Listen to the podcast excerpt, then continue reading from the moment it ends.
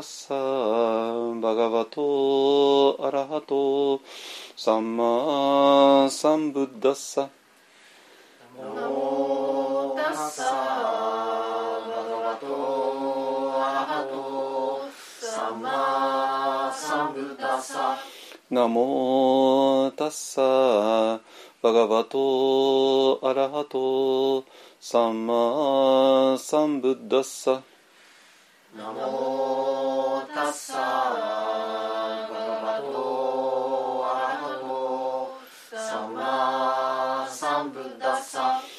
モタッサバガバトアラハトサンマサンブッダッサ。ナモタッサバガバトアラハトサンマサンブッダッサ。ブッダンサラナンガッチャミ。ブッダンサラナンガッチャミダンマンサラナンガッチャミ。ダマンサラナンガッチャミ。サンガンサラナンガッチャミ。サンガンサラナンガッチャミ。ドゥティアンピブッダンサラナンガッチャミドゥティアンピブッダンサラナンガッチャミドゥティアンピダンマンサラナンガッチャミドゥティアンピ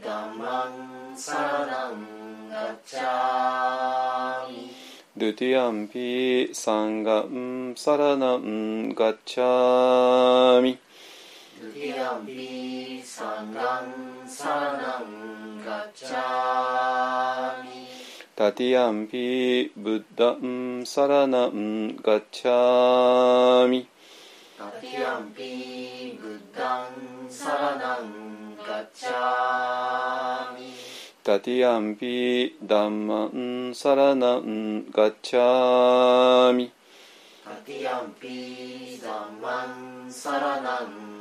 タティアンピサンガンサラナンガッチャミ。タティアンピサンガンサラナンガチャミ。パナティパタアウェラマニ。シッカパタンサマディアミ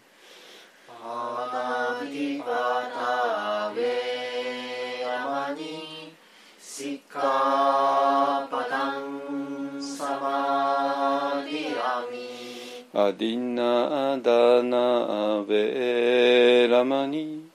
සික්ඛාපදං සමාදියාමි අදින්නා දානා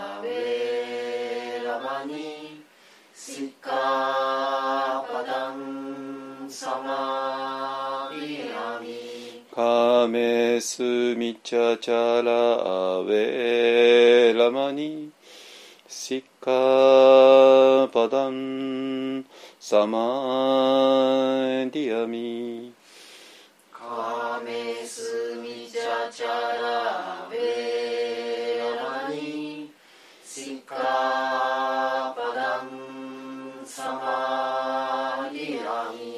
ムサワダウェラマニシッカパダンサマディアミ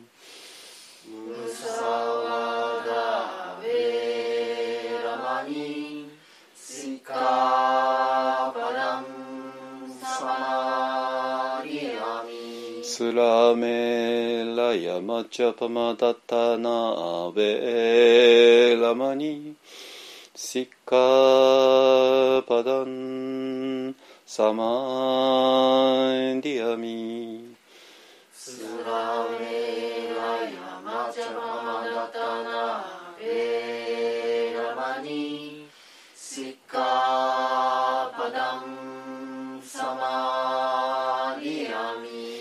サードゥサードゥサド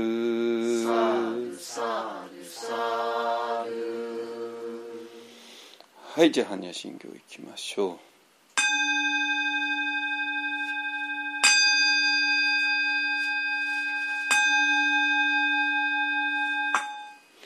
マカハニャハラミタ心経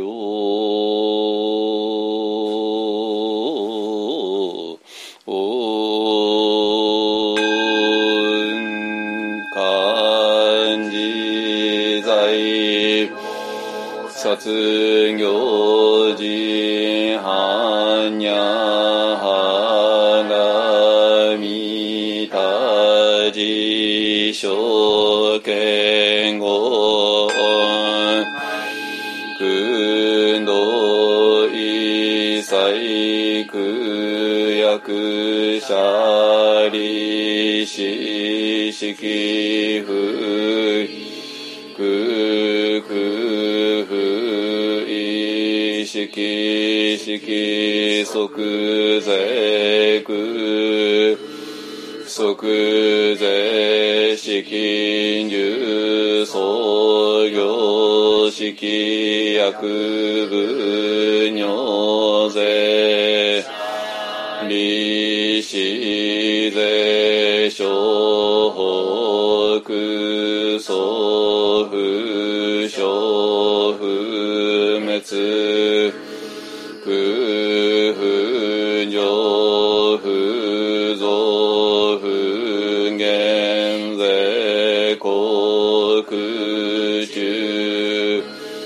式無住創業式無限に微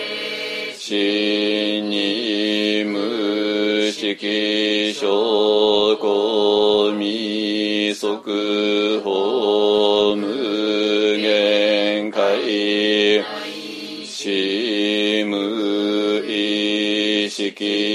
識界無無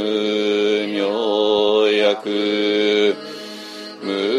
明人内死無老死薬老死人無君十滅道知薬無徳。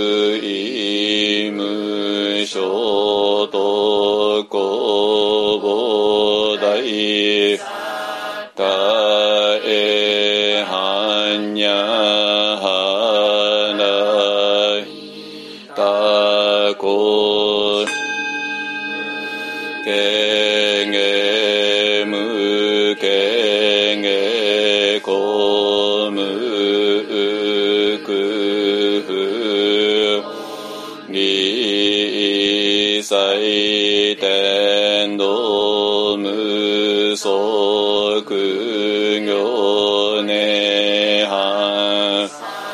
税小仏えはんにゃらみたこあ脈三本来ちはんにゃはらみた大臣修税大名修税無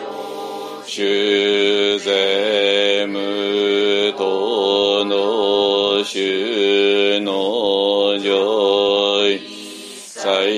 最空真実不幸公説やはらみた収束節収圧やてんやてはらんやてそう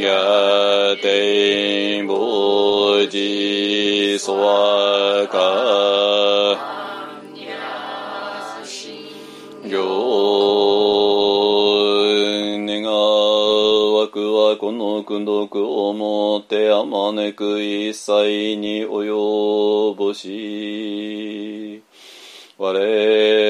らと主上と皆共に仏道上善こと。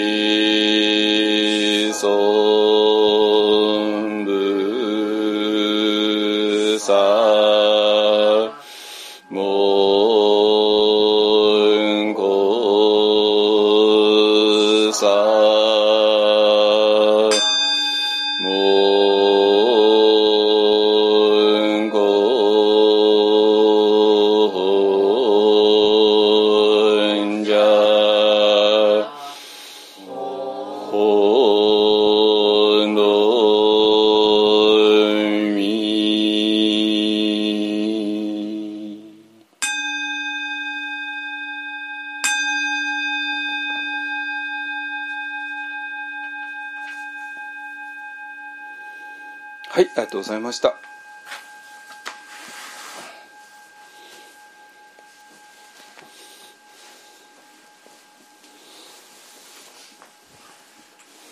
い、えっ、と、これで朝からの扱うけど大丈夫ね。見なくてもね。じゃあ、くすぐっとけ。はい。えっ、とですね、あの、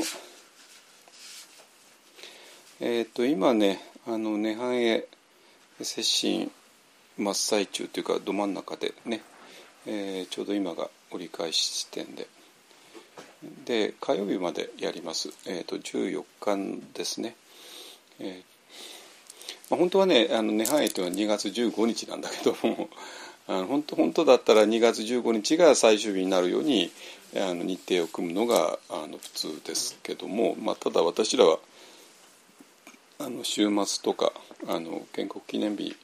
に合わせてちょっとスケジュール組むのでちょっと一日ずれちゃいますけど。まあでもね一応14日に涅槃絵えーの法要を、えー14えー、とい1時過ぎからやる予定です。あの涅槃絵法要というのは普通はあの遊興遊興行というね、えーのを読むあの全部で20分25分ぐらいかかるかな。あのまあ私とあのもうテキストを用意してあるんでねあのそれをみんなで一緒に読む。ねえーっていうことをします。ねえーなんで、えー、と14日にだけ来たい人はもちろんもうもちろん大丈夫ですよ。あの14日ね来て、えーはいえっ、とですねえなんで、えーまああの2月15日がなぜかって言ったら、まあ、2月15日にお釈迦様が涅槃に涅槃に入られたっていう、えーことを、まあ、記念してっていうか、ね、やるわけで。でまあ、ただねあの、えー、とお釈迦様が、ね、何何月の何日に涅槃に入られたかっていうのは、まあ、これね伝統によってそれぞれ違ってきていて実を言うとねで東アジアは2月15日なんだけど、えーそれを旧暦として見るか新暦として見るかというねまた違ってきちゃうじゃないですか。えーだから実はねあのこの 2, 2月15日に涅槃をやるのは日本だけなんですよ。っていうのは東アジアの他の国は旧暦でやるんでねそういうことはねだからまたちょっとずれちゃうね日本は新暦の2月15日でやるから、えーっていうことですねであのテラバーダとか、チベットだともうあの5月6月になりますね。え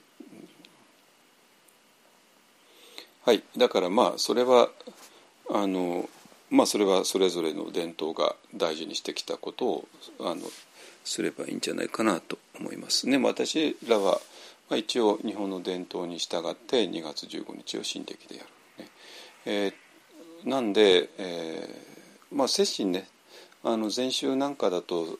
2つ大きな接心があって1つが老発接心っていう12月8日の浄土絵を最終日とする接心とそれから12 2月の15日涅槃絵を最終日とする涅槃絵接心ってねこの2つがあの最重要な接心と位置づけられています。ねえー、なんで結構ね緊張が走るんですよこの前前前になるとね。あので安泰寺なんかだと涅槃接心の前に、えー、勉強会をして、えー、その遊興業遊興業の勉強会をするんですよ。あのえー、それぞれ担当割り割り割り当てられてねでそれで、えー、自分がどう読んだかっていうことを発あの発表するっていうね一体その頃で私何を喋ってたかちょっと怖いんですけどね。まあもうさすがに全部消えてるからいいんですけどね。はい、えーと、そういうことがあって涅槃へね接心最重要ですね、えー、なんでえっ、ー、とまああのこの涅槃へ、えー、接心に、えー、をまあ大切にしようということでまあいろいろあのまあ気を配りながら、まあ、やっているっていうことですね。はい、でそれでね、えーと、今日のテーマなんですけれども、えー、先週ね、えー、地上に一つの場所をっていうことで、えー、まあ今度裏番台一本案を作るよね、まあ、作るよねっていうのはもうもうずっと言ってきて、ね、もうファンドレジングももう去年からずっとやっているですけれどももう一回ねじゃあ浦和田一本って一体何のどういう場所なのっていうことを、えー、先週話をして、えー、まあその結論が、えー、地上初の、えー、バンダルム仏教のお寺ですというね、えー、いうのが最終結論でした。えっ、とまあだから、えーとまあ、今まではねあの去年ぐらいに、まあ、これを発表した時はもうちょっとね実用的なっていうかなあの意味合いがあって、まあ、要するに、えーと、鎌倉の一方案がちょっと狭すぎちゃってでここで接心というのはちょっときついよね。なのでまあふ普段はあのいろんなところをねお借りしてシメクスさんとかねゆるりさんとか前は御嶽さんとかねあと、えー、京都とかなんかいろいろお借りしながら、えー、接心やってきたまあでもやっぱり道場としては自分たちで接心できる場所が欲しいよねっていうような文脈で、えー、まあそういう場所を作ろうっていうわけだったんですよ。だからそれはもうすでに一方案鎌倉の一方案にコミットしてで接心なんかに参加して鎌倉一方にも通ってくるような人たちにとってはまあ非常に大きな意味のあることで、えー、だからまあ、えー、まあちょっとねお借りするのもあれなんで自分たちでできたら食事も全部コントロールしてできたらいいよねっていうような思いであのまあじゃあ福島リトリートでね縁のある裏磐梯で、えーと、いい場所も見つかったんでじゃあここで作ろうっていういう流れになってきたわけですね。だけどそれだったらあの今、えー、鎌倉の一本案と関係持ってる人にしか意味を持たない、ね、極端なことを言えば例えば外国に住んでる人とかねえーまあ、一方案と、えー、まあ山下さんの本ぐらい読んだことあるよとかね。ポッドキャスト1回2回聞いたことあるよとか。いう人たちにとっては鎌倉の一方案が狭いとか狭くないとかそれは関係ない話でね。それはあなたたちのビジネスでしょって話になって。ででそうなんだけどもそれじゃあちょっとねやっぱり理由理由としては弱いっていうか半分なんですよ。でもっと今の鎌倉一本に出入り来たこともないような人、ね、あるいはもう外国に住んでいて来れないような人にも意味がなかったらあまりこんなのわざわざ建立する意味がなくて、ね、でそれで何なのって言ったら、えー、ワンダラマ仏教っていうね。でこのワンダラマ仏教っていうものをもうちょっとなんていうかな目に見える形にしたいっていうのがあって、えー、やっぱりそれには建物とそれから組織ですねオーガナイゼーションですね、えー、それをきちんとしようよっていうねいうのが、まあ、メインな理由なんですよ。まあ、実はっていうか、まあ、みんなもう分かってると思う分かってたと思いますけどもまだまだねちょっとその辺りがあの説明足りなかったなっていうことがねあの去年書いた周囲書なんかだとやっぱりもうちょっとその鎌倉での一本案で活動してきた我々がこういう理由で、えー、どうしても新しい場所のが必要だから、えー、で福島に10年通っててでそのゆるりさんっていうとこの近くでっていうような流れでね話をしてきたんですけども、えー、そういうこととはちょっと離れてもっと大きな文脈でねじゃあこれこれが一体何をしようとしてるのかっていうことをあの今回はっきりさせてでそれがまあ第2次えファンドレイジングの柱になりますね。第1次はあのすでに鎌倉の日本をよく知っていて鎌倉の日本の狭さとかをね実感している人、えー、たち、えー、まあそれはそれでものすごく大事だ。あのどっちみちあの当分はあの裏番台に来て接近するのは、まあ、そういう人たちが中心になるから。でその人たちにとっての,、ね、あの意味っていうのかな、まあ、それは最初に書かなきゃあの言わなきゃいけなくて。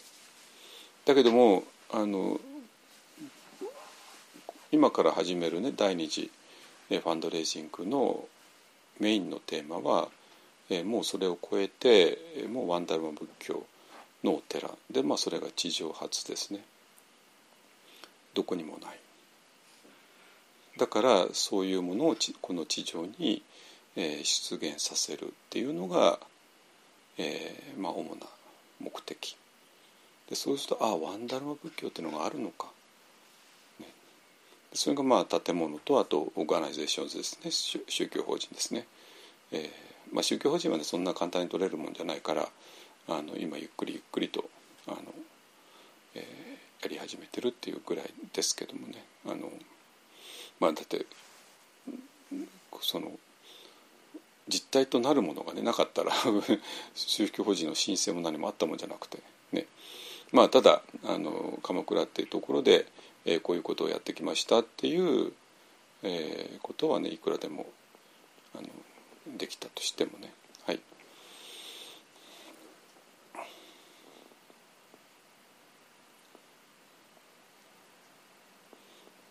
はい、でそれでねあのなんで、えっと、先週はねワンダルマ、えー、とは一体何かについて、まあ、説明しました。で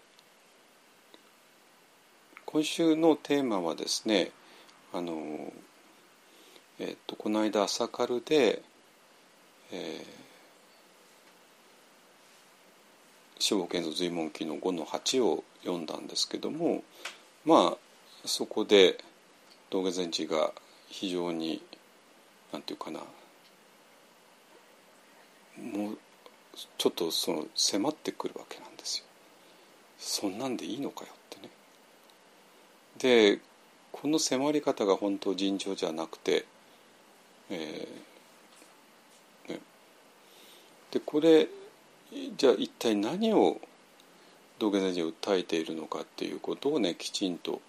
読み解かなきゃいけないなと思っています。ね、でえっ、ー、と何なんで、えーと、これからね裏番台一本案にコミットしようとまあすでに多くの人はコミットしてくださってるんですけども、まあ、さらに、多くの人にコミットしていただきたいなと思ってるんですけどもその人たちやっぱり2つのことをちょっとお願いしたい。で一つが、えーと、ワンダルマ仏教ということをきちんと頭の中で整理していただきたいってことね。でじゃなかったら裏番台一本で一体何をしようとしてるのかがはっきりしないから単なる瞑想センサーセンターとかそんなんじゃなくてねあのワンダラン仏教っていうものが非常に頭の中で整理されているそしてそれをする場所なんだっていうことが、えー、クリスタルクリアに一人一人の頭の中でな、えー、認識されてるっていうことをちょっとお願いしたい。でそれからもう一つが、えーとまあ、今日のメインのテーマになるなるんですけども、えー、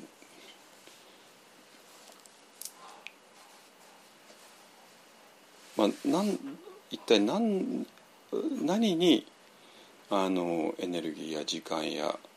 えー、なんかを費やすのか。一番大事なもののためにっていうね。ですね。えー、でそのなんていうかな軽重っていうか軽い思い。それそれをどういうふうな基準で判断してどこに、えー、思いっきり注ぎ込むのか。どこはまあ適当でいいのかっていうようなねこと。ここれを、えー、と今日はあの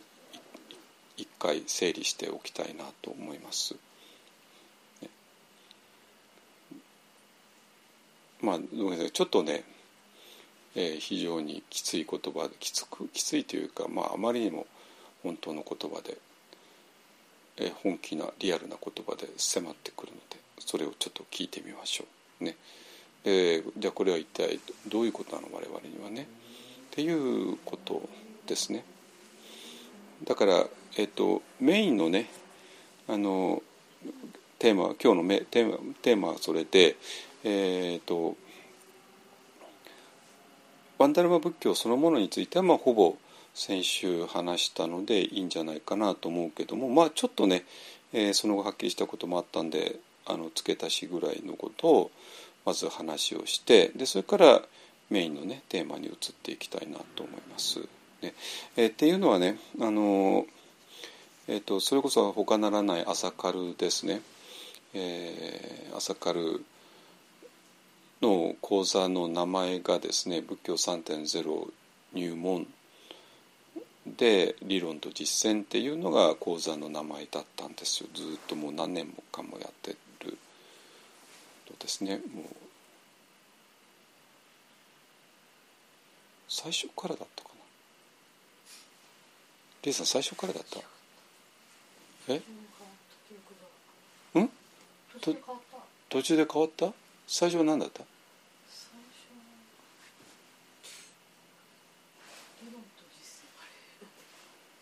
仏教3.0って言ってなかった？うん。まあいいや。はいあの要するにね朝カルは私と一生さんが2013年に「アップデートする仏教」っていうのをねあの出版した時に出版記念対談っていうのをやったんですよ2013年の9月か10月ぐらい9月に出版だから10月にやったのかな。でそれで、えー、じゃああの一人一人のね衣装さんは衣装さん私は私であのやってくれって言われてやり始めたのかな？そんな感じで。でその当時はね衣装さんと私両方ともやってたんだけども途中で衣装さんはあの定期ではなくなってあのりあの時々しかやらなくなっちゃったんですけどもまあ私はそのままやり続けている。ね、あのえー、ちょっとねいろんなあの月に2回やったりいろいろやってたんだけどもまあ今は、えー、もう非常に単純に月に1回第2木曜日の6時半からってね、えー、なっていてでちょっと今あの聞いたんだけど、えーと、仏教3.0入門が最初から同じだってではないかと思います。あのえー、最初が何だったか覚えてないんですけどもあの、えー、途中でね仏教3.0のあの、えー、定談を私と一緒さん永井さんとでやずっと何回かやってでそれの、まあ、入門編みたいな形の位置づけになっちゃったのかな途中でちょっとそこら辺もう記憶にないんですけどまあいいや。えー、で,、えー、でこの朝カルの講座名そのものをねワンダルマ仏教入門理論と実践というふうに変えます。この間朝カルの新井さんという人と話し合ってまあもうあの新井さんとしても非常にそれが自然だろうっていうねあのあれで。でまあ仏教3.0とワンダル仏教ってもう全く一緒イコールなんでただワンダル仏教って言った方があの、まあ、ある意味分かりやすいかな。だけどまあ仏教3.0っていうのがそもそも朝軽生まれなんでね。朝軽で出た言葉なんでできた言葉なんでまあそのまま朝軽の講座名としては仏教3.0って使ってたんだけども。えっ、ー、とまあええー、正式にはね7月期からの、えーと、パンフレットとかいろんなものが正式に変わるけどもちょっともう4月は4月期には間に合わなかったんでね。まあでももう実質的にはワンダウン仏教入門理論の実践になります。あのえー、講座あの朝カルのあのサイトにはどう載ろうがね。えっ、ー、とまあこれでねあのえー、なんていうかな。公に公式にワンダー仏教がスタートする。と思います。ね。はい。じゃあちょっとね、最初にワンダン仏教についてのおさらいをしてから、今日のね、メインテーマに入りましょう。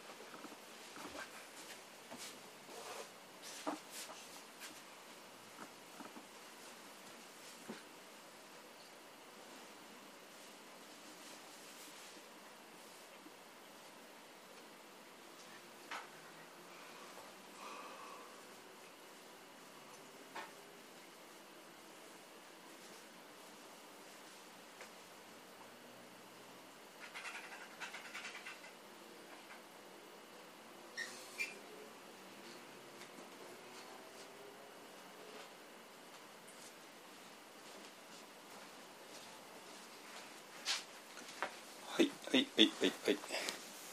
いしょ。はいじゃあいきますね。えっとね。要するにねあの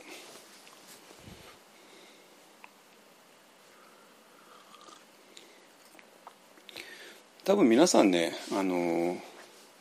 あまりにも仏教っていう仏教の今の現実に圧倒されちゃって何が何だか分かんない状況だと思います。でそれであの昔なじみのものから知ってるものがあってで時々新しいものが現れるけれどもこの新しいものが一体何どういう位置づけなのかっていうのがわからない。ね、でそれでで状況をさらに悪くして 悪くしてるっていうか複雑にしてるのがもちろんマインドフルネスっていうものでねあの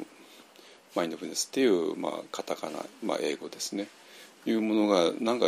よくわけのわかんないものとして日本の中に入ってきちゃったんででそのマインドフルネスをこれ要するに正体不明のものとしてある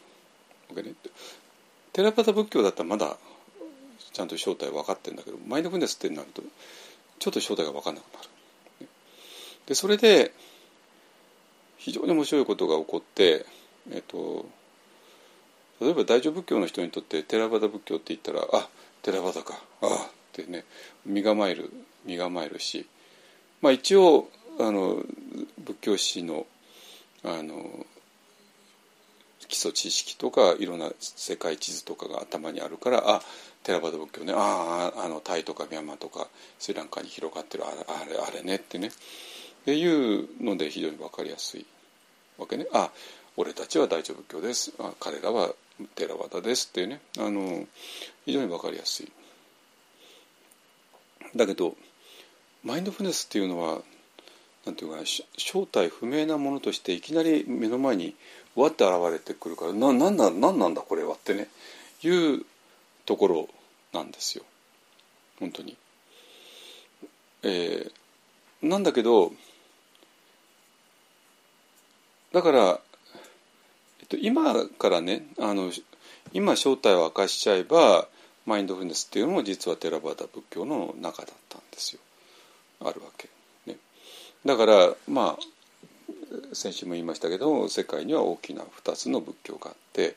マハヤナとテラバタっていうね、まあ、2つの、まあ、ほぼ勢力力が、まあ、どっこいどっこいの2つの勢力があるよね。でこれがまず基本のせっかくあたちゃんと頭の中描いてくださいね。があって。で日本っていうのはこっちの大乗仏教の勢力圏の中にいたよね。でみんなもずっとあの戦争代でもみんなそうだったしえっ、とだから道芸人がいくら海外留学したって言っても 中国だからね だから同じ勢力圏の中の話なんですよ。ね、だからこの勢力圏の外へは出れなかったんですよ。我々の先祖は。あの命がけで海を渡ったって言ってもせいぜい中国までしか行けなくて、ね、あの全然それ以外の分かんなかった。だからまあ見事に我々はこの大乗仏教の勢力圏の中にいたわけですね。でこの2つのあの勢力圏がお互いに、えー、地理的に物理的に遠かったんでお互いをまあ一応無視無視することができていたっていうことですね。でところがそれがだんだんだんだん近づいてきちゃってもう無視できない状態に今なっているよねっていうことなんですよ。だから100年前には問題にならなかったことが今は21世紀の今我々は全然状況が違って問題にしなきゃいけなくなるなってきている無視ができなくなってきちゃってるっていうそういう話ですね。でそれで輪をかけて複雑にしてるのがこのマインドフルネスっていうこのマインドフルネスっていうのも何回も言うけどもえーと、テラバダの大きな、えー、勢力圏で、えー、発達してきたものです。ね、でこれをねちょっと日本どあの、えー、日本の我々がちょっと混乱したのが2つの要因があって、えー、一つがマインドフルネスと二つ目がティクナッタ半紙なんですよ実を言うと。えーと、これなぜか分かると思いますけれどもマインドフルネスというのは今言ったようにそういうカタカナの謎の言葉として入ってきて、ね、テラバダっていう正体がなか分かんなかったから。でもう一つがティクナッタ半紙ですね。ティクナッタ半紙っていうのはベトナムだけども、まあ、禅の人なんですよ。ね、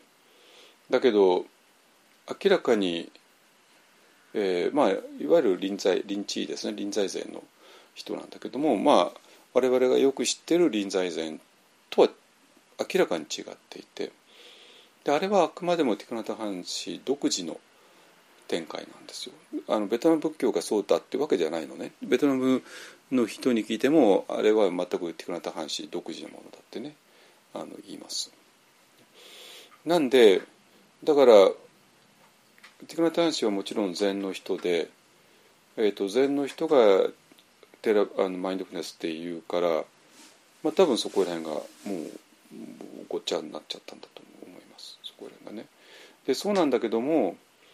あのマインドフルネスっていうのはもちろんもともとテーラバーダででこのもともとのテーラバーダもようやく日本に、えー、到達してきたんで、えー、まあは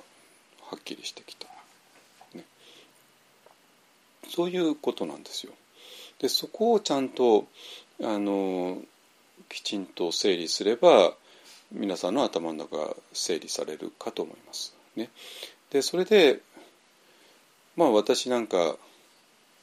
えー、もうそれの最前線にいた人間だから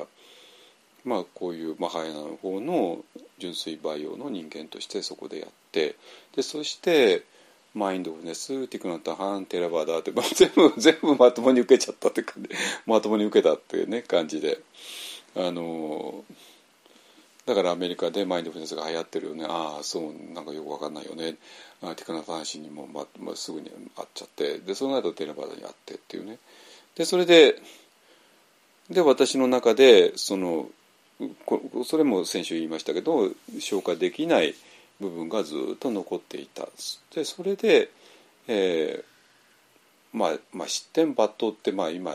書いちゃうけど、まあ、まあある意味そうなんだけどね。あのなんかなんかわかんないなんかすっきりしないものがずっとあったっていうことですね。ですか？で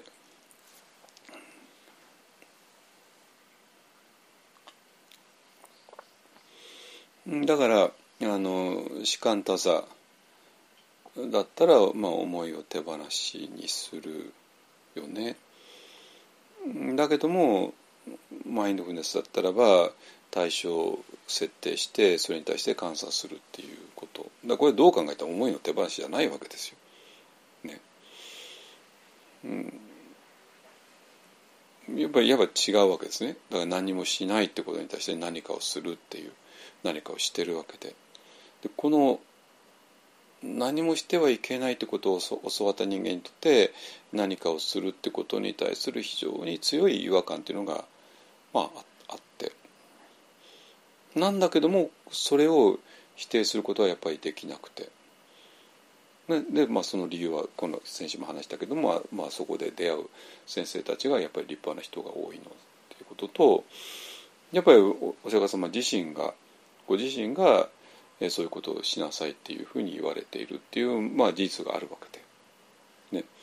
ね。お釈迦様はいきなり思いの手放ししろって言うんだったら簡単だったんだけど そうは言ってないんですよ。お釈迦様はやっぱりあの木の根元へ行ってビクたちをね森へ行って木の根元に座って吸ってる息吐いてる息に気づきなさいということをまあ言われてるわけで。ね、でそしたらここら辺をどういうふうに捉えたらいいのっていうことでまあ安さもさやってきた。だからその時一番大事なのはこの違いがあることははっきり認めようよね。だけども絶対に、えー、A と B のどちらかが正しくてどちらが間違ってるっていうふうに切り捨てることはもうやめようよね。でそれで、まあ、明らかに違うものがあったからといってそこからにあそこをそこを避けたりとか単に批判したりというのもちょっとあんまり何も生み出さないよねだったらばもう覚悟を決めてその自分が違和感を感じているものの中に違和感を感じながらでもここに何かあるよねって感じているものの中に飛び込んでいこうよねっていうことですね。でそれを、えー、私はまあやって、ね、それでえ最終的にあの、えー、パウメソッドの最後の段階で、えー、その謎が全部解けた、全部解けた。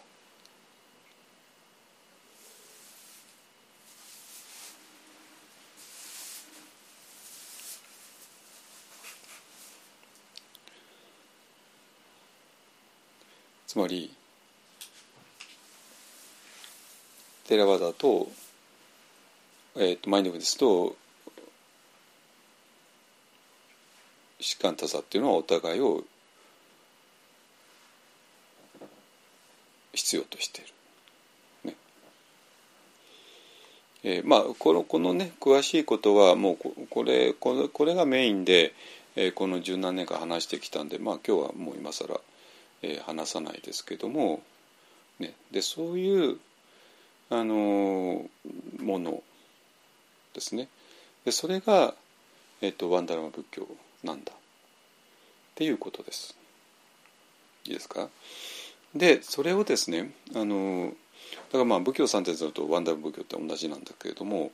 だからまあ仏教1.0が、まあ、日本の日本はもともと大乗仏教だったよねっていうことね。でそして20世紀の終わりぐらいからテラバダ仏教が入ってきたよね。それが仏教2.0ね。でそしてこの2つの全く違う、ね、地球上にこの2つの勢力があって日本はもともとこっちの勢力の中にいてで20世紀の終わりぐらいから別の勢力の仏教がやってきたよねっていうのが客観的な状況なんですよ。ででこれはすごいことででなぜかって言ったらば今今さっき言ったように今までは地理的に物理的にこの2つは離れていた離れていたからお互いを無視することができたシカンタザはシカンタザだけでマインドフルネスはマインドフルネスだけでやってこれた。だけどそれがもう近いところまで来ちゃっていてお互いに無視できなくなった。だからでこれが仏教じゃなかったらねまあなんとああ違う仏教の話ねってなるんだけどもやっぱ仏教なんですよ。両方とも。両方とも仏教で。でもなんか根本的に違っていて。でこれこの問題をあの、えーまあ、無視できなくてでまあ私はまあそこでいろいろな葛藤をして、えー窮地に陥ってねジョセフさんジョセフ・ゴールド・スタンシアみたいにでその果てにワンダルマってものを発見したよねっていう、えーそういうことです。まあここまでいいですね。だから1.02.0で3.0、えーその2つが、えーお互いに融合する、ね、そういう場所、ね、を発見した。でそれをやるのが、えーワンダラム仏教なんだ。でそれをやるのが、えー裏ワンダ一方ワンなんだっていうそういう話です。ね、あの先週のをまとめるとね。ですね。あのだから、えっと、皆さんの今までのあらゆる仏教体験ですねそれこそまあお葬式の体験から、えー京都で禅寺を見た体験からそれからマインドフネスっていう体験から、ね、あるいは長老の話を聞いたとかねあのあるいはヴィパサナをやったとかあるいねえーだからなんなんていうかなみんな要するにねみんなあんまり自分の正体を話さないで「ヴィパサナです」とかね「マインドフルネス」って言うからなんか分からなくなるんですよ。ね、ゴエンカさんが典型的だけどねゴエンカさんのあれはもうあくまでもミャンマー仏教なんですよ。だからミャンマー仏教って言っちゃうとものすごい狭くなっちゃうんであくまでもこれは科学的な瞑想方法ですっていうスタンスを取るからなんかニュートラルなもののように見えちゃうんだけどいやそんなことなくてやっぱりもう世界観が何から何までミャンマー仏教なんですよ。ね、だからあの今言っていたあのもう我々ではないもう一つの方の勢力圏のものですね。ですかね。でそれでそこではっきりさせないとあのヨガの人がね簡単になんかヴィパッサナっていいよなんてすぐ言っちゃうじゃないですか。あれちょっとまずいんですかなりね。あので実際にゴインカさんのセンターだとヨガ禁止ですからね知ってると思いますけどもねヨガややっちゃいけないんですよ。でヨガを何体操としてやっちゃいけないだけじゃなくてまあ本当ヨガの哲学そのものですねそれが違うわけなんですよ。だからヨガの人が簡単になんかゴインカさんビパッサナーするっていうのはその違い本当分かってやってんのかなと思っていや分かってないでしょ全然、うん、だからそこそこなのね。あのそこがなんかみんな正体をはっきりさせないままマインドフルネスビパッサナーとかなんかやっちゃうからわけわかんなくなる。だけどもこれやっぱり正体はっきりさせて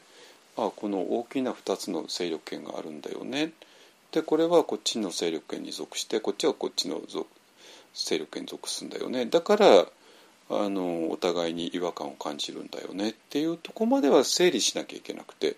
じゃあこの違和感を感じたままでいいの？っていうとこを私はずっと問題にしてきて。でついにまああこの2つがあることによってこれ非常にきれいに見えたよねっていうのがワンダルマ仏教なんですよ。でこのワンダルマ仏教の中ではもちろんヨガもあるしビバッサナもあるしマインドフルネスもあるし禅もあるしもう全てがあるっていうねああの全てをあマインドフルネスっていうのはこういうふうに理解したらぴったりわかるよねそして、え、士官座ってこういうふうに理解すれば士官座とマインドフルネスが本当にお互いにあの助け合うよねっていうことなんですよ。でそうしない限りもうこんな曖昧作戦はよくないと思う私は。ね、あの曖昧作戦っていうのかな。まあなるべく多くの人に受けるために自分の数字を隠して、えー、ニュートラルに科学的な装いをするんだけれどもそれでかえって分かんなくなる。それよりか私は実はミャンマー仏教でこういう世界観を持ってますってはっきり言ったらあそれちょっと禅と違うじゃないってすぐ分かるはずなんですよ。だから前前奏がすぐビパッサナやるとかね わけわかんないんですよそれ。あなたさエイジで何教わったの？何もしてはいけない。しかんだぞエイジさんで教わんなかったの？でそれでそのままご隠家さんのとこ行ってどうすんのって話なんですよ。ね、でまあもちろんね永平寺で士官座でやった人がご隠家さんいてこれんななんなんなの？これはってね。っ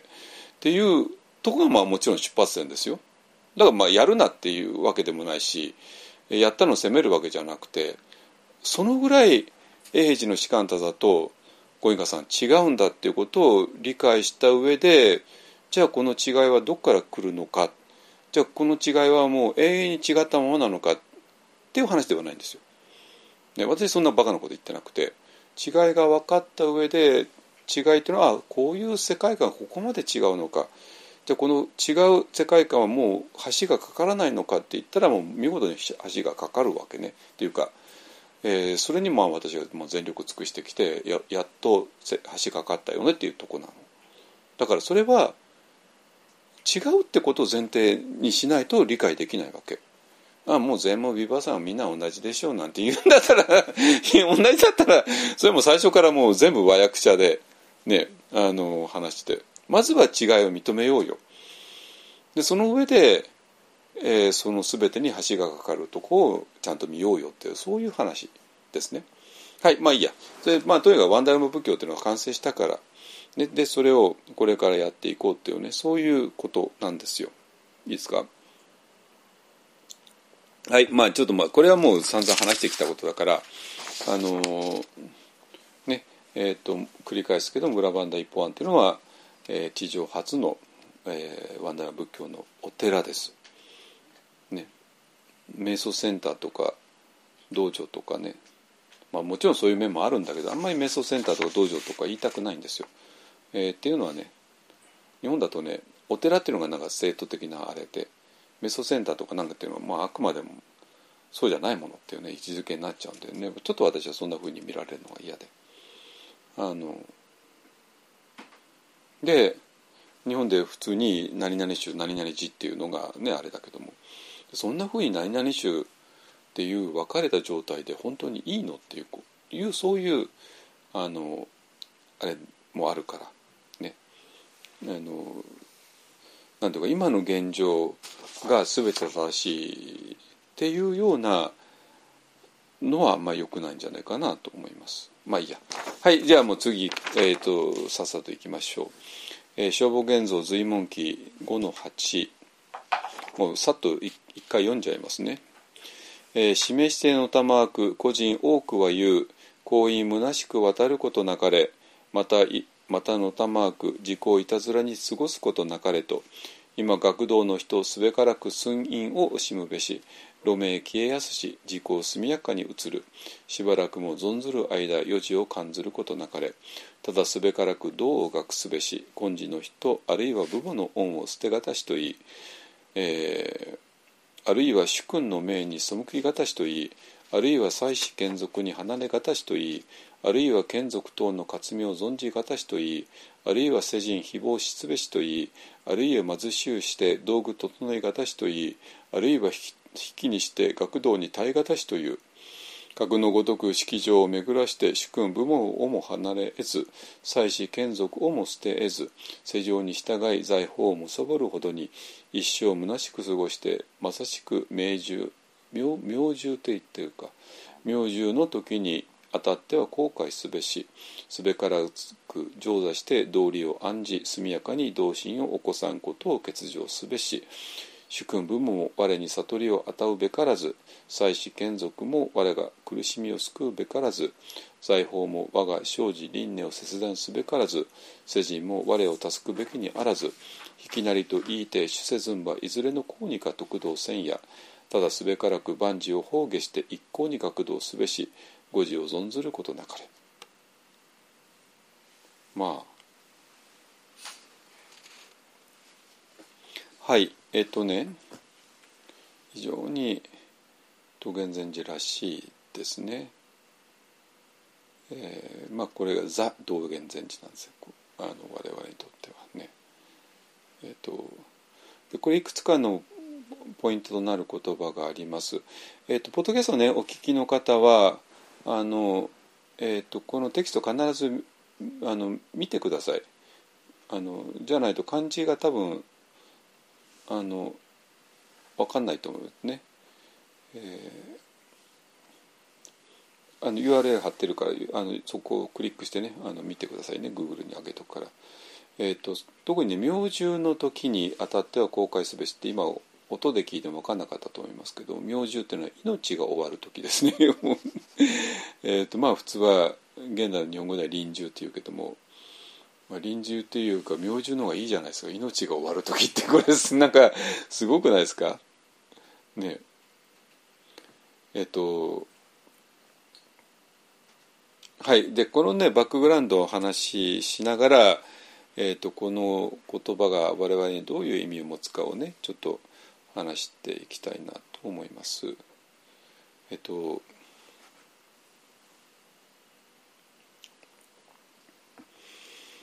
うんとね、えー。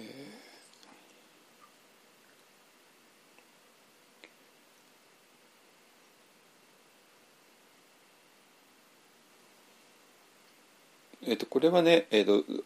随文記っていうのはまだ永平寺行く前ですね、えっとうちの高所寺の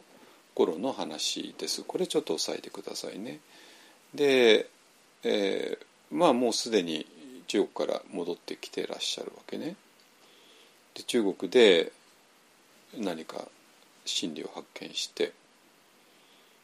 で意気揚々と戻ってこられてでそしてこれから、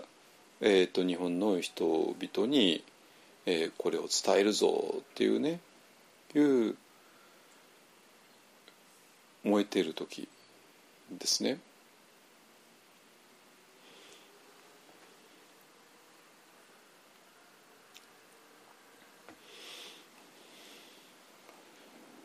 でまあまあ道元禅師はねもともと上流階上流階級の出身なんで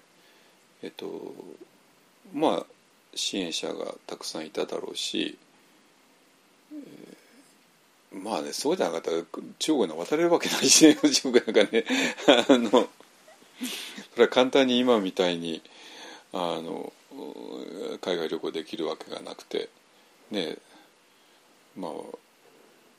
単なるお金があればいいって話でもなくてお金といろんなつてといろんなものがあって、えー渡っていかれたんだと思いますけどね。はい。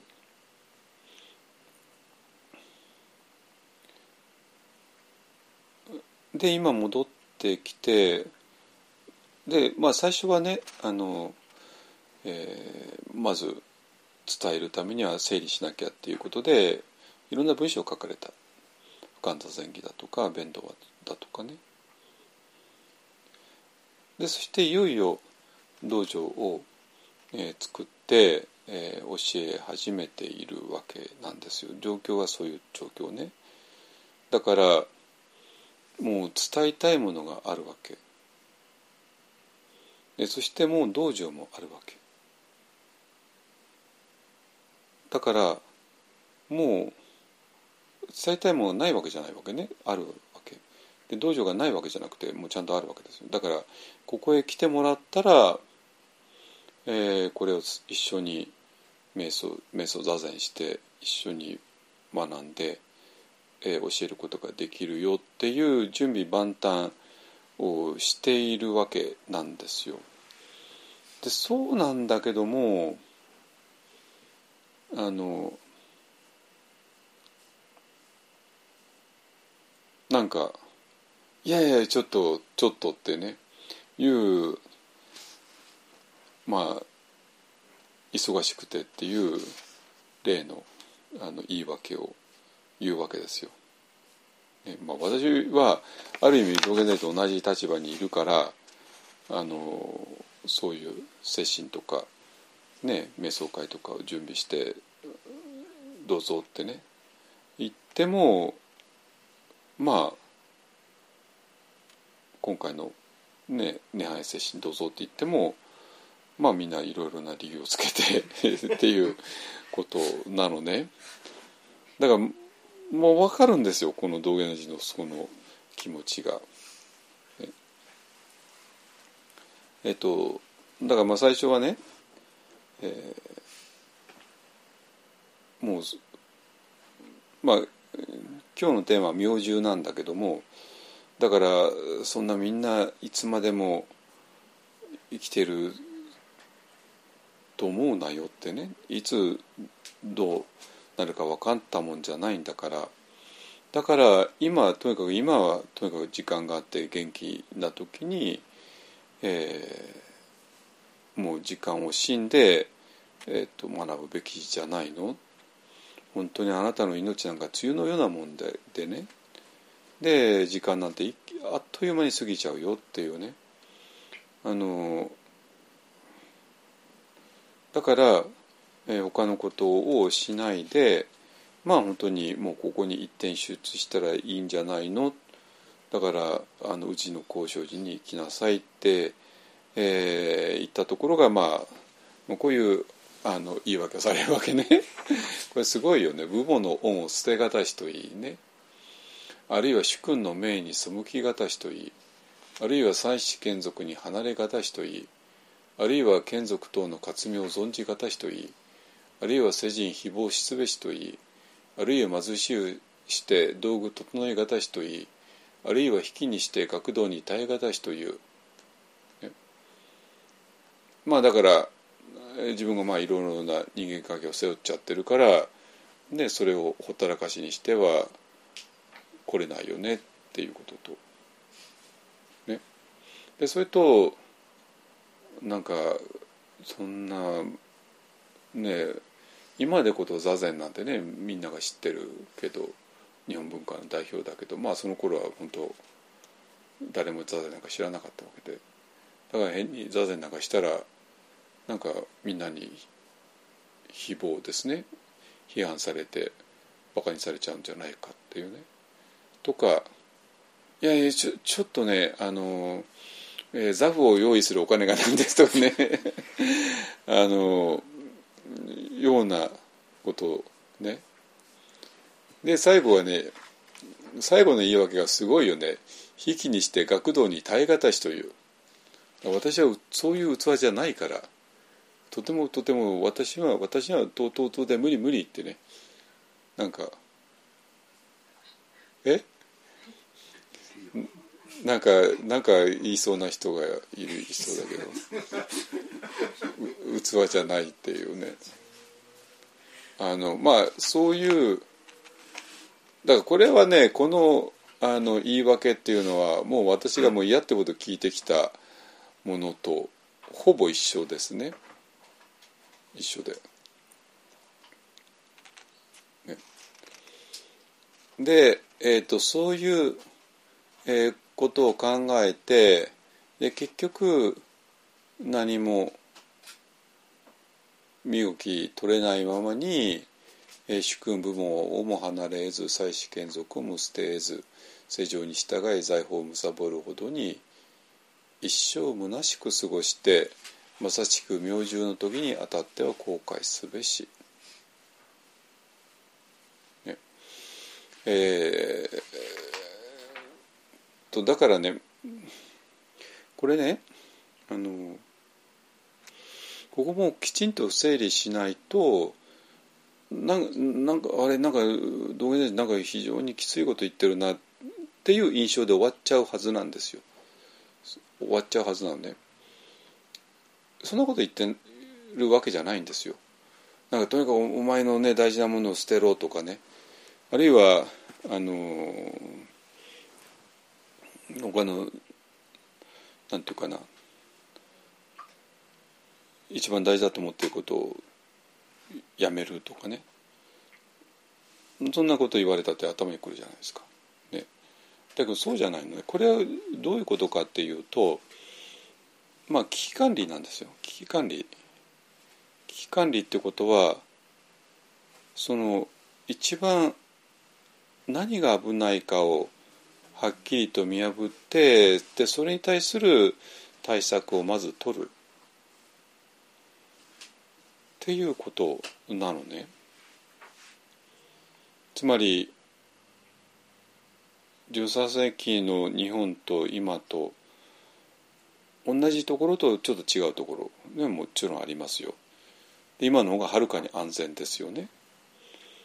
えー、はるかに食べ物もいっぱいあるし衛生面ももちろんいいし医療面なんか比較にならないし、ね、いろんなシステムが働いていてまあこのシステムの中でいる限り一生そんなに苦労しないで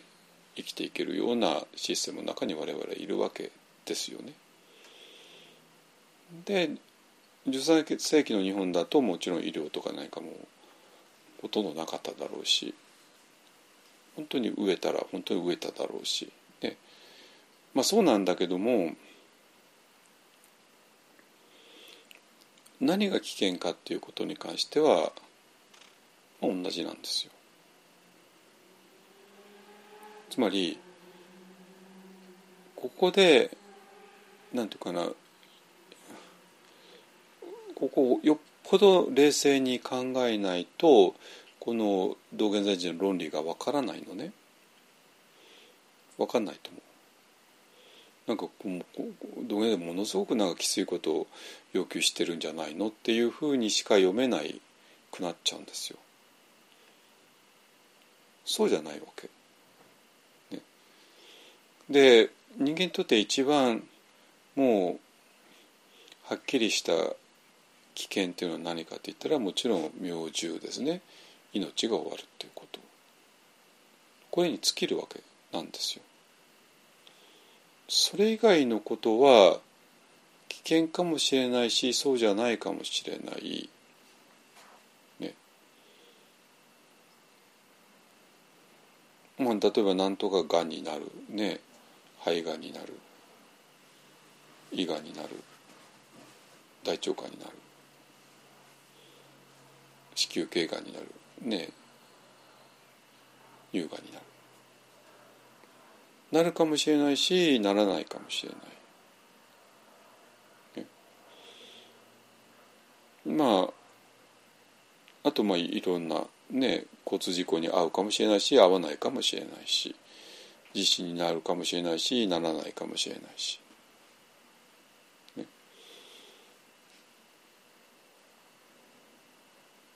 でいちいち我々は、えー、そういうああこうなったらどうしようこうなったらどうしようって頭暴走させて怖いよねって言うんだけれどもまあそういうもしかしたらならないかもしれないことと比べてこの明獣っていうのはこれ必ずなるわけね命をやがて終わるわけなんですよ。でこの問題をどうにかしない限り非常になんていうかな。これまずいでしょっていうねこと。ね肺がんになるからでタバコスパスパ吸うのはまずいけどももしかしてタバコ吸いながらも肺がんならない人もまあいるしね。いるからまあでもかなり危険だけども。だから肺がんにならないようにっていうあの生き方もまあ意味あるけれどもでももしかしたら全員肺がんになるわけじゃないからもう確実ではないわけね。だけどこの明獣っていうことに関してはもう確実なわけね。100%確実なわけなんですよ。いいですかね。だからじゃあそれを最大限我々は、えー、全力投球して、えー、解決すべきじゃないのっていうのが道元禅師とかお釈迦様の論理なんですよ。だけど一般世間はそうはならないわけね。でそうはならないのはなぜかって言ったらいやどうどうどうしたってそれは解決不可能でしょうっていうねとどっかで思っちゃっているんですよ。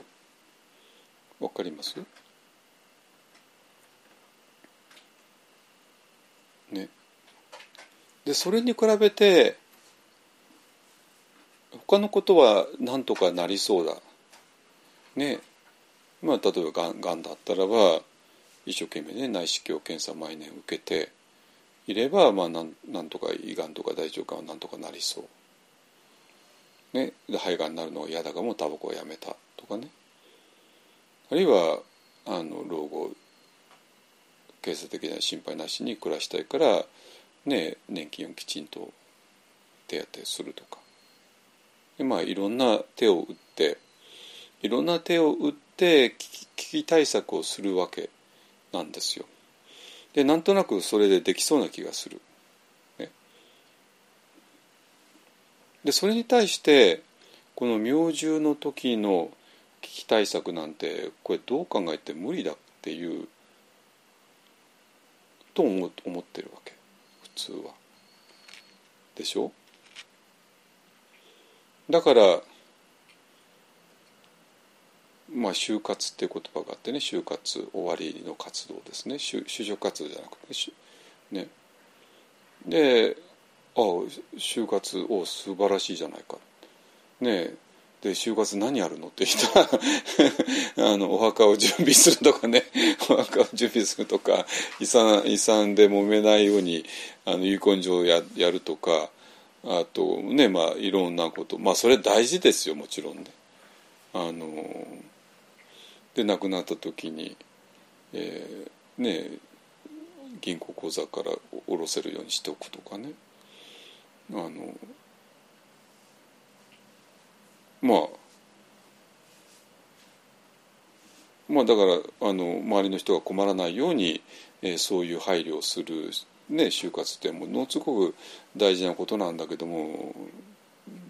でも肝心なこと何もしてないわ。何も入ってないし。いやそんなことはもう無理なわけでね。就活っていうことをビジネスとしてる人たちにはね。それはもう当然当然無理なわけですよ。肝心な要の就活なんてその人たちにできるわけがない。ね、いやだから無意味だって言ってないですよ。あそれはそれで大事なことですよ。ね、でそれとあと終末期医療っていうのがねあって、えまあ緩和医療で緩和ケアですね。でそれをまあどの程度するか、えー、これあの高齢者をねあの家族で抱えてる人ももうお分かりのように、えーとまあ、いよいよとなりそうな時に、ね、あの延命治療をするかしないかっていうことを主治医と、えー、本人と家族とそれからまあ老人ホームですね、えー、とでよく話し合って。で犯行あの延命治療はしませんっていうので、えー、家族が反抗したりするわけなんですよ。ね、でまあ私の母は、えーとまあ、生前から、えー、尊厳死の尊厳死尊厳死協会っていうのかな？の会員だったんでで、まあ、母親の意思を尊重して延命治療は一切しない。まあ一切ですね。しなかった。あのモルヒネはあの打ちましたけどね。あのでもあの延命のための、えー、点滴とかそういうことは一切しない。で、え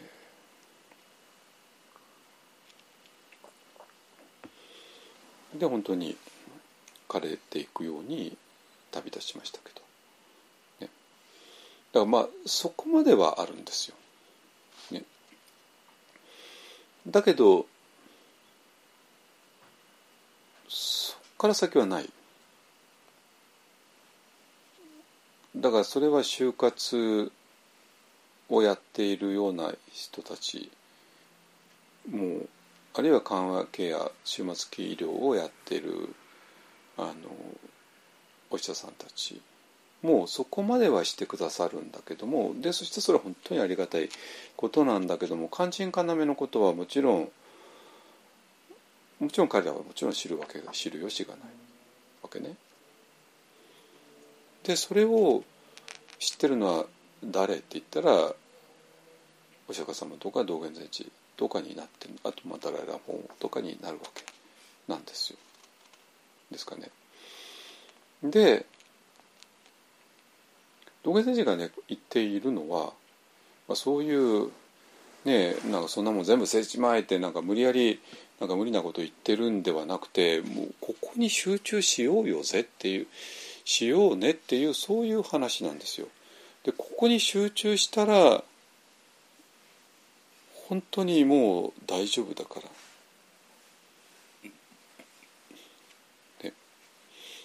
はいじゃあ整理しますよ。世の中にいろんな危険なことがいっぱいあるよね。それはその通りです。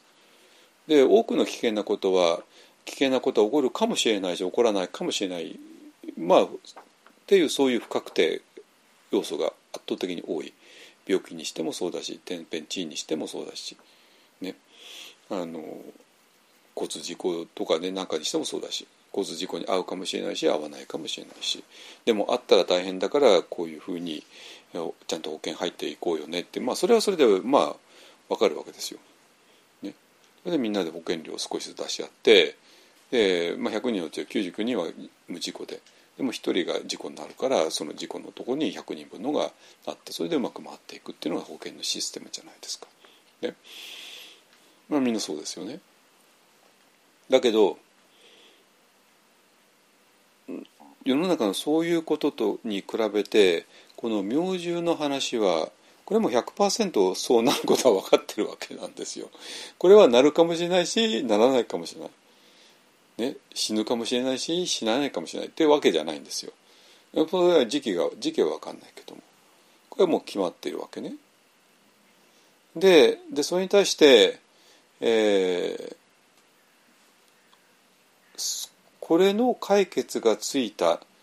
っていうことを高らかに宣言されたのがもちろんお釈迦様で。でいつ宣言されたかっていうと不死の門は開かれたっていうね。不死、え、死なない門ですね。アムリタですね。門は開かれたって言われた時にあのここれが解決ついたんですよ。ついたわけ。ですか？でで道元禅も全く同じです。だからここにこの他の危機と比べて確実に100%確実に起こる危機ねそれの解決がついちゃったんだからこの解決に全力を尽くすのが人間としての賢い生き方なんじゃないのっていうそういう論理なんですよ。わかりますかね？ね。なんかお前そんなことするなよとかねそんな遊んで遊んでばかりしないでお寺に来いとかねそういう話じゃないですよ。ね。あの今までそお坊さんがそんなこと言って何の説得もなかったのじゃああのもう遊ぶのやめてお寺に行くけどもお寺に来たら何かいいことあるんですかって言ってで何も示せなかったわけね本当に。でだったらそれは単に自分がやりたいあの人がやりたいことをあの禁止するだけのなんか単なる理不尽な話になっちゃうじゃないですか。そうじゃなくてねまあ、とにかくそういうことはいいからとにかくこここれをやろうよっていうそういう話なんですよ。でこれをやりさえすれば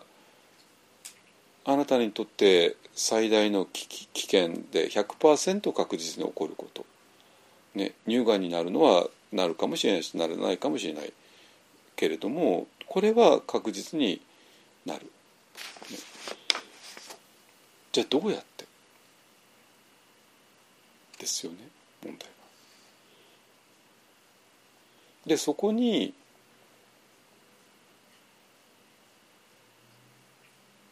シカンタだとメソッドが両方とも絡んでくる。ね、だから私が今これをね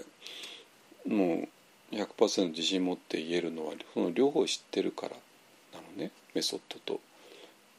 シカンタだと。でメソッドの方から言うとまあパオメソッドなんだけどもパオメソッドだとジャーンってね過去線に登れるわけなんですよ遡れるわけね。でそれで、えーと、今世の終わりからあ今世の終わりじゃないごめんなさい、えーと、今世の始まりね始まりっていうのは母親の体内での受精卵ですね。母親の体内まで入ってって受精卵に戻ってでそこからビヨンピョンと飛ぶわけね。でピョンと飛んだ先が、えー、一つ前の生のそれこそ明獣の時なわけ。ね。一つ前の生の、えー、臨終の時ですね。ねでそこで何が起こったかを見るわけなんですよ。でそれが、まあ、まさに十二支演技とそのものでで我々は今あの明獣ね命を失うわけ。自分の体が崩壊していくわけ。自分まあ自分の体が自分自身が崩壊していくわけ。耐え難いわけですよ。耐えられないわけね。で耐えられない我々はじゃあ何をするかというと新しい肉体を欲する。それがまあ割愛っていうものの一番原始的な現象ですね。貪るようにそれを欲する。新しい肉体なんで古い肉体は今までの肉体が失われてしまうから。ですね。でそれで新しい肉体を欲した時にそれが、えーと、十二支演技という割愛ですよ。ね、あのした時に気づいてみたら受精卵の中に入っていたっていうねことですね。卵子と精子がぶつかって受精卵になったその瞬間に入ってで新しい性の母親の体内に 入ったってことですね。あのでそこからあとはもう我々はよく知ってる。十月10日間その体内にいて音源と出てでその卵子と精子の持ち主の母親と父親の間でまあいい両親に恵まれたらよかったんだけどね。時々あんまりあれの場合はちょっと不幸だったよねって話でね。まあ皆さんまあこのポッドキャストを聞いてる人たちはまあ皆さんいい両親に恵まれてるから今聞いてるわけでね。じゃなかったらこんな聞く余裕なんかあるわけないじゃないですかそんなものはね。ないわけ。だから皆さんはまあ良かったわけよ。ね。あのね、でだからそれはどういうことなのって言ったらばこの肉体を自分だと思う。そしてこの自分だと思うものが今崩壊していく。それがもう耐え難い苦しみ。でそこからもう貪るね、えー、割愛の最大限の割愛を起こして単反を起こして、えー、新しい肉体を欲してで我々はいつの間にか、えー、受精卵の中に入っていってそしてまたサムサーラスタート 再スタートっていうことねサムサーラがはい再スタートっていうことをずっと繰り返してきたわけ。すごくないですか？あれはもう十二支援金のとの通りなんですよ、ね、つまり十二支援金無明から始まってますけども無明って一体何なの？単なるわかん無知だとかそういうことじゃなくてねアビッチャってね明るさがないってことだけどもないってことはどういうことなのつまり自分とは誰かっていうことに関して分かんなかったっていうことなんですよ。我々は自分とは何かにっていうことで致命的な間違いを犯してしまった。で致命的に我々はこの肉体が自分だと思い込んでしまってだってまあそういうふうにずっと生きてきたんだからしょうがないでしょ そういうふうに何何十年生きてきてでね明治の時だけ考え方変えろとはそれは無理ですよ本当に。それはもうあなたが70年生きてきた80年生きてきたその結果として明治の時にもう気狂っちゃうわけね。この自分を失うってことに関して。いいですか？でももし、えー、それが普段の毎朝の瞑想の中でこれが自分じゃないよねっていうふうに手放すことができていた時に我々はもうそこに光の世界が現れる。でまあもちろんワンダーメソッドやってる人は分かるようにちょっとでもこれが自分だと思った途端に微細な感覚に現れるわけないじゃないですか。ねどこをどう考えたって何にも感じないですよ。どこをどう考えたら光なんか何にも現れてこない。でそうなんだけどそこを俺これが俺なんだっていうことを手放しにした時に微細な感覚が体をあふれてきてでそれがでなおかつ地水化風を3回唱えることで地水化風のある場所からジャンプしてアミターの場所に飛んだ時にそこはもう光の世界になっている。ね、だから自分自分だと思っていたものを手放すことによって我々は瞑想の毎朝の瞑想の中で光の世界に入っていく。ね、でそれこそがまさにねあの、えーと、ダライラの方が明確に話されていた、えー、この明獣の時に知恵がを持った時にそこに光のが立ち現れてくる。でそこに入る入らなかったらこの寒さらが相変わらず続いていってしまう。大抵はもう自分を失うことに恐怖で。でまあそこはもう、まあ、全く十二支縁起の世界ですね。割愛を起こしていつの間にか受精卵に入っている。だから我々は、えーと、毎朝何の訓練を瞑想しているかっていうとこの訓練をしているってことね明獣の時に光の世界に入っていくための訓練をしているわけ。でそして毎朝の瞑想のレベルでもこの光の世界というのが圧倒的な安心感の世界だってことがもう分かるからだから安心してその光の世界へ入っていけいけばいいんだなってことが分かるわけ。いいですかね？だからあのなんていうかな。この明獣の時っていう100%確実に起こる人間の危機ですよね。一番危ないところ。はそれで解決つくんですよ。つくわけ。でそれがお釈迦様が不死のまま開かれたって言われたことね。はい。となったらばやっぱり世間の本音っていうのはどうせそんなのは解決つかないよ。えー、それよりかまあこういうことやったらばある程度ねあのある程度の危険は避けられるからこっちの方をやった方がいいんじゃないのっていう計算はそこで成り立たなくなるわけね。いえいえいえそうじゃないあなたはやっぱごめんなさい計算間違いしてるよ。ねまあ、それは頑張ればねあの年金をどうにかするとかそういうことはできるかもしれないけれどもそれよりか明獣の時の問題の方がはるかに重たいでしょう。であなたはその対策何も取ってないでしょっていうね。それものすごく危険じゃないのっていうね。いう話。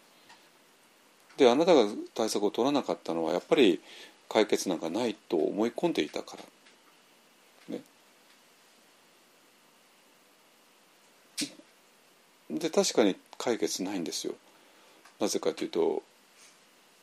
私が私である限りは。私がこれを私だと思っている限りは。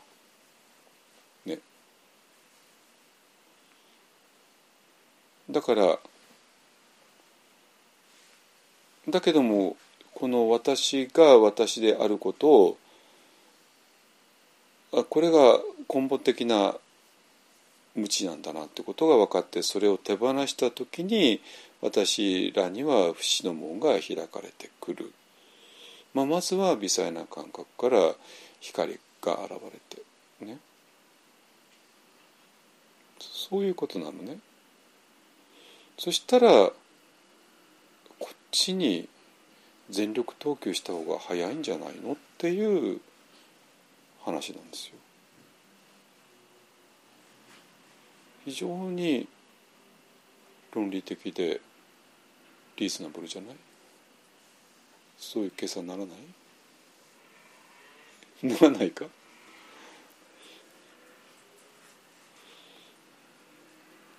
ね？だからこういう文章をね私も20代の頃が読んできたんだけどもまあまあそうだけどなんかちょっときついよねっていうね。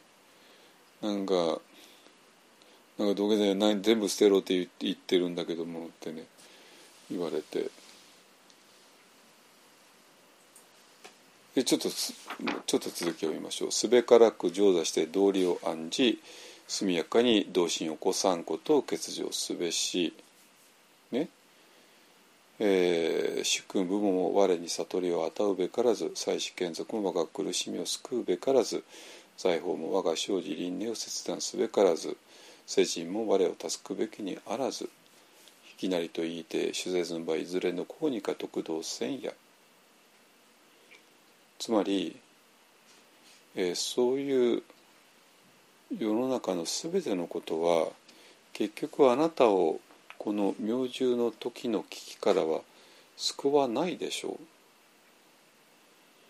だから救わないものを何で頼りにするのかっていう話なんです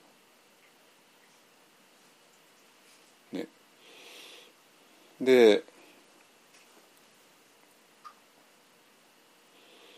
それで「いや私はそんなそんな器じゃないんです」ってじゃあいつ器なんですかね いきなりと言って主説もいずれの公にが得道せんや。いや、今世ではちょっと無理ですね。今世じゃなかったら、あとなどのくらい経ったらですかってね。そういう話なんですよ。ですねだからなんていうかなあのここもね結局こういう文章ってなんか一斉がいいよく感じるかなんかものすごくあの攻めてくる感じしてちょっと不愉快だなって感じるかのどちらかだったのね。だけど今は我々全く違うように読めるわけ。なぜ？なぜかというとこの明獣の時の解決をもう我々は知っているから。知っているからだからどこをどう考えたって冷静に考えたらこのここに全力投球するのが一番賢くないっていう話になるわけ。わかります？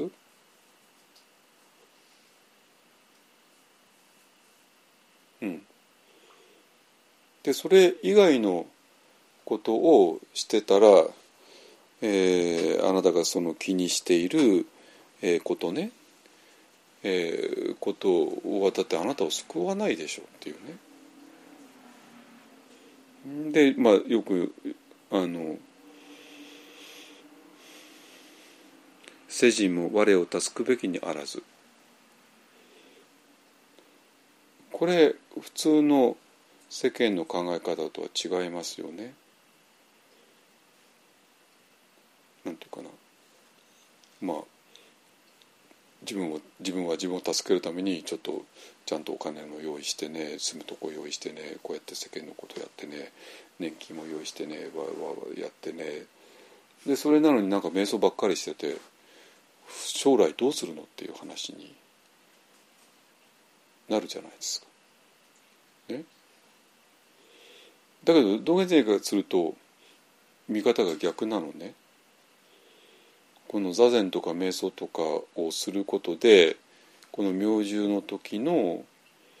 解決をしなかったらそれ以外のことは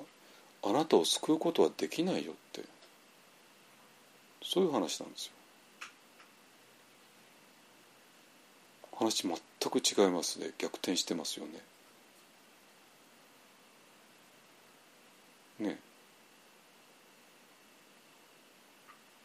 一方はなんか行くよりかさっさとねお金稼いだ方がいいんじゃないのってね 言われても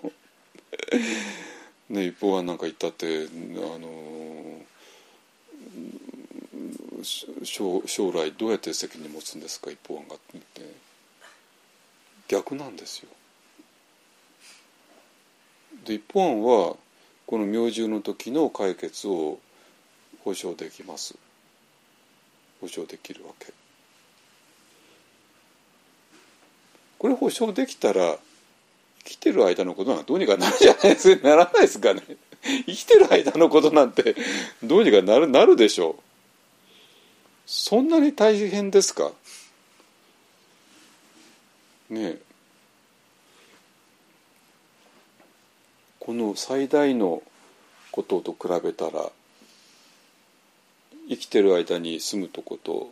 ね、食べるものぐらいはなんとかなるでしょう本当に。だけどこの明獣の時の解決がつかないとなったらそしたらもうこの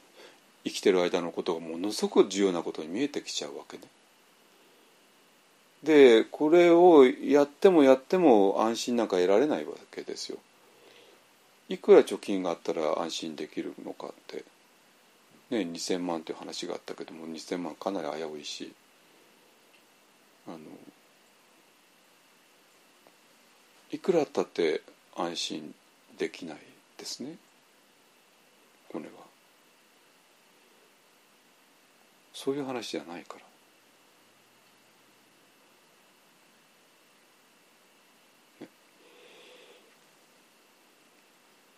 だけどももし我々がこの明獣の時の問題を解決ついたならばもうあとはねもうあとは本当世間に従ってやっていけばいいだけのことなんですよ。ね、でそこでもちろん世間で生きている限り税金を払わなきゃいけないし、ね、ワクチン受けなきゃいけないしいろいろしなきゃいけないまあそれも全部もちろんやりますよ当然ね。でそれはもう当然やればいいだけのことじゃないですか。ね、誰も法じゃないけども、ね、私の友人たちがねメッセンジャー RNA ワクチン受けた方がいいよって言うからじゃあ受けましょうでではみんなも一緒に受けたらいいよっていうだけのことなんですよ。だ世間のことってのはその程度の話なんですよ。ところがあの明獣のことをしないしないままに、えー、世間のことをやるともうなんか何が何だか分かんなくなってくる。本当にワクチンはすごかったのは何て言うかな。冷静に考えたらねもうもちろんワクチンそのものには危険性はあるのはそれももちろん分かってますよ。だけどワクチンを受けない時の危険性ね。ワクチンを受けないままにオミクロンの中に入っていく時ねまあ入ったらもうほとんど SARS と同じだってね感染症の専門医の人は全員みんな言いますけどもそのくらい危険なわけですよ。だから危険のレベルが違うわけね。なんだけどもこの危険のレベルが計算できなくてワクチンの副反応が怖くてワクチン受けられませんっていうそういう計算間違いをしちゃう。だからそれはもう危険危険かどうかっていうのも完全に主観の話になってきちゃうから、えー、危険だっていう危険ストーリーを頭の中で映画でこしらえたらもう圧倒的に不安になってくる。だけどもそれは主観的な危険さであって客観的な危険さではないわけですよね。でそういう客観的な危険を計算できる冷静さがもうゼロになるからなんですよ。ね。で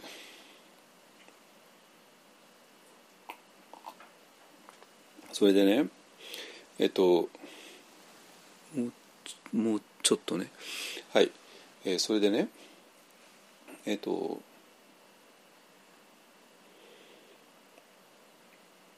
この明獣の時の問題を解決ついたとすると今度は逆に世間を生きる時非常に何て言うかな冷静に生きられる。冷静に物事が判断できる。のね。これがこれが本当に不思議なところで。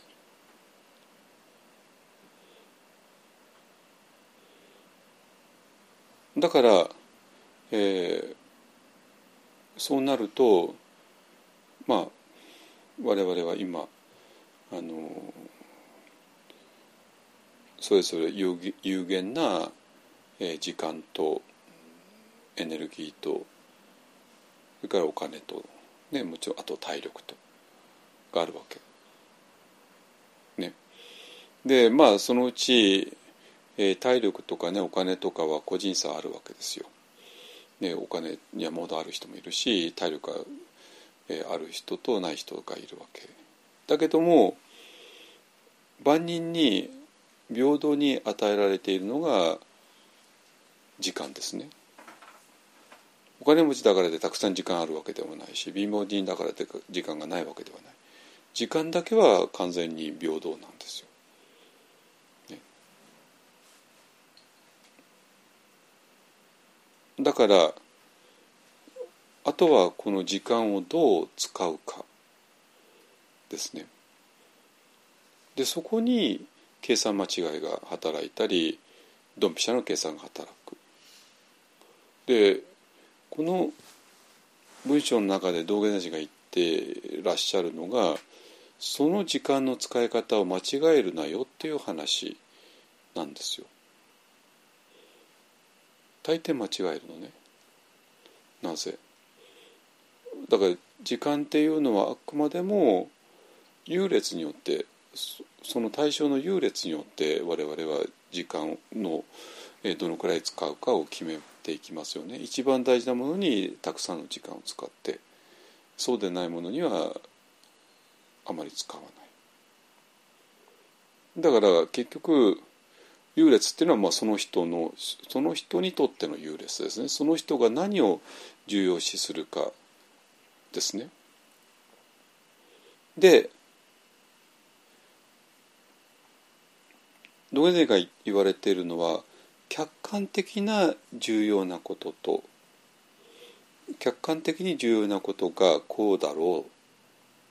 それとあなたが主観的に重要なことは合ってるのか合ってないのかっていう話なんですよ。わかる？それでドゲジみたいな人はそれがぴったり合うわけね合うんですよ。だからもう迷いもせずに、えーもうそこだけにそれに全ての時間とエネルギーを費やしてでまあ解決ついちゃったわけ。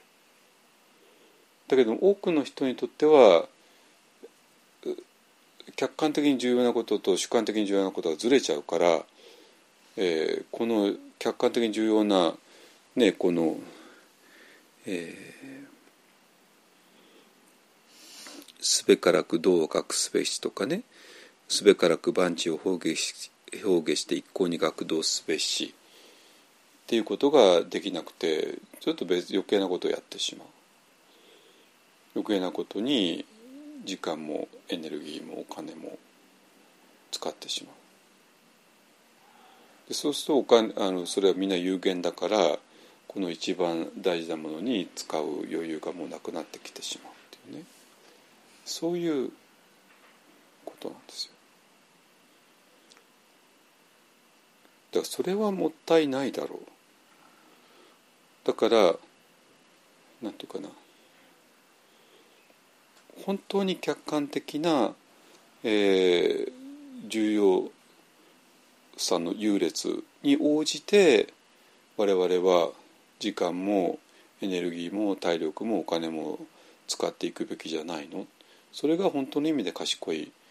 ことじゃないのっていう話なんですよ。でそしたらね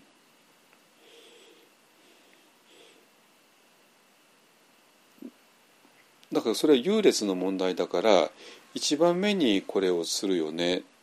でそして余った時間で別なこともするよねっていうことになりますね。でまあ私の経験から言ってこの一番重要なことをやってさえいれば余ったことで世間のことはどうにでもなるっていうような余ったことで税金払ったりで余ったことでいろいろ健康検査を受けたりとかね。いくらでもできる。本当に。でもこれが逆だったら多分できない。なんか先にいろんなことやっちゃってね。でそしたらもう精神に出る時間も余裕も体力も何にもなくなってきてしまう。そしたら常に何か何も満たされなくて常に不安で常に満たされなくなってしまう。だけどもし我々がこの一番大事なことに全振り全振りをしたしてでこれが解決しちゃえば全振りしてもまだ残りがあるから 残りがあるからその残りであのまだ世間のことでいくらでもできるからそれはもう心配しなくていいと思います本当に。だからそれをねなんだろうしないっていうのはやっぱり本音のところでえっ、とこの明獣の時の解決っていうのを信じてないから。でこのね明獣の時の解決を信じてないとこれも分かるんですよ。100%分かるわけ。なぜ？その解決というのは俺のための解決じゃないからね。俺を捨てない限り解決にならないから。俺にとっては解決にならないんですよ。そういう構造になってるわけ。だから俺には解決はないんですよ。俺には解決がない。わけ。わかる？うん。もう身も蓋もないでしょ、うん、俺俺はには解決がつかなくてでそれでもう俺は自分を失うわけね。そんなんも耐え難いわけですよ。そしたらもう新しい肉体って言っていつの間にか受精卵の中に入っていってと月とか一緒にしてオンギャーって生まれて、まあ、一応「あよく生まれてきてくれてありがとう」ってお母さん言ってくれるからね。それはいいんだけども。だけどまあサムサーラ続いていくわね。本当に。だから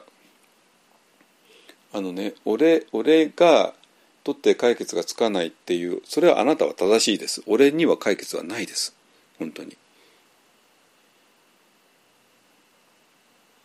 だけどあなたは俺が全てじゃないわけ。あくまでもあなたは二重構造していてで我々の今までの間違いは二重構造のうちのこの俺の方を自分だと思い込んでいた。これが致命的な間違いだった。ね。言うでしょ？そしてこのこれを俺だと思ってる限り、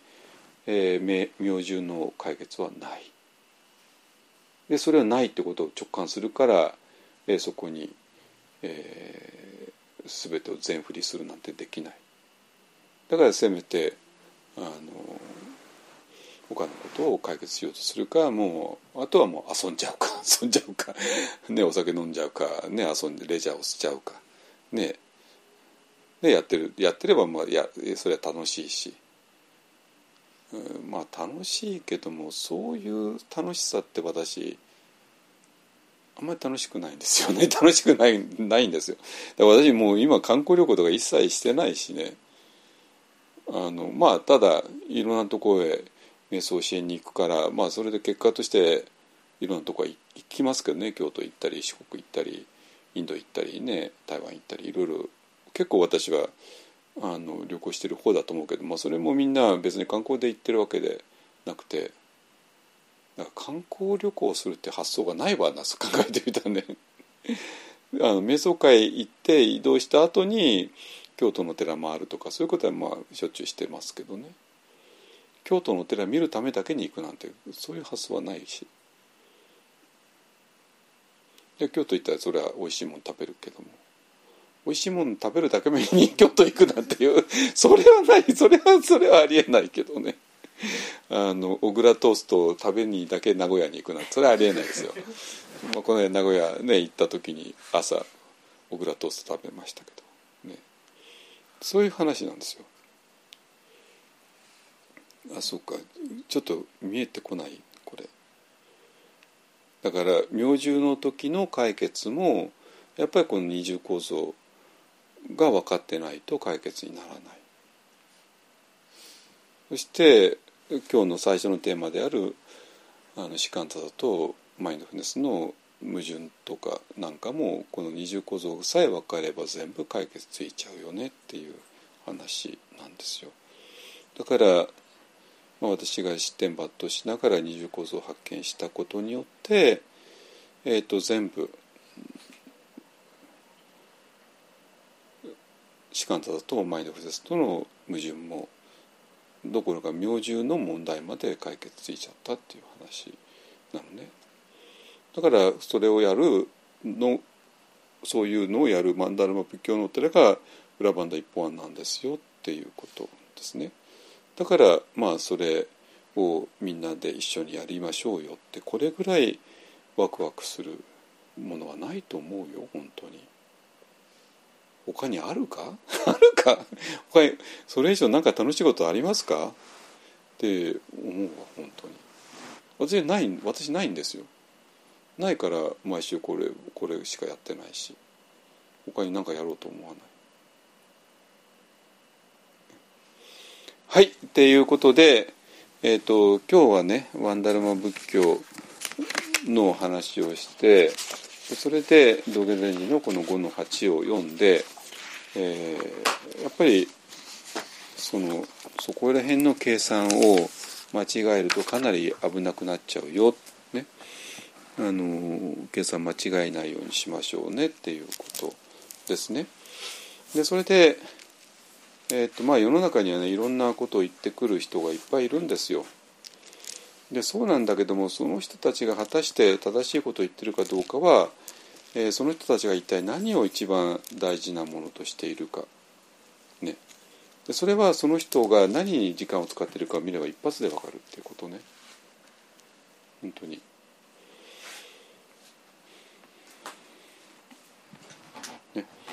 はいえーとでそういう間違ったえー、人のアドバイスとかは聞かない方が無難ですね。だからそれは本当に間違った経営コンサルタントに、ね、を聞いたら会社潰れちゃいますよ本当に。じゃあ誰が正しい経営コンサルタントなんかはすぐ分かる。でその人が一体何を大切にしてるかを見れば。それはその人が何どういう何に時間を使ってるのか見れば分かります。時間の使い方にその人の本当の本音が出ちゃうから。きれい事言ってもやっぱりこの人はやっぱりこれを大切と思ってないんだよね。やっぱりそれに全然違う使ってないしね。っていうとすぐバレちゃう、ね、はいえ、ー、とはいあ皆さんはねこれ法話を聞くっていう時間を使ってくださったんで、えー、皆さんの時間の使い方は正しいと思いますね。まあはいえーと、じゃあ、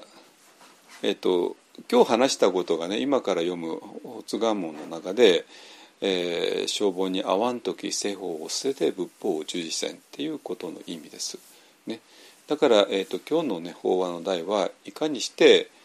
世法を捨てて仏法を従事せんかっていうねふうにします。ね、はい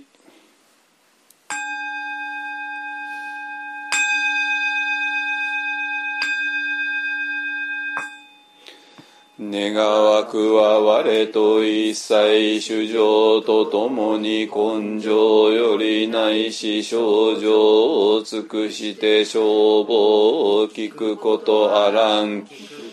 あらん時消防偽弱せじ不信なるべからずまさに消防に合わん時世法を捨てて仏法を従事せん。大地の右上とともに浄土することへん。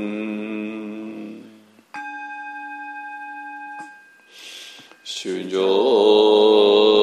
無変性願道煩悩無人性願断。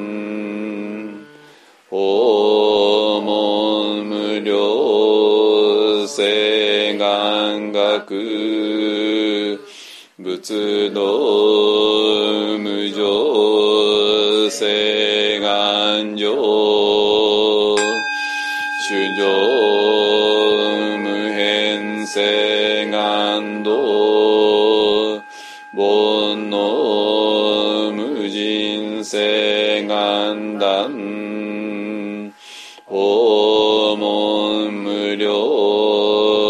世願学仏道無常世願上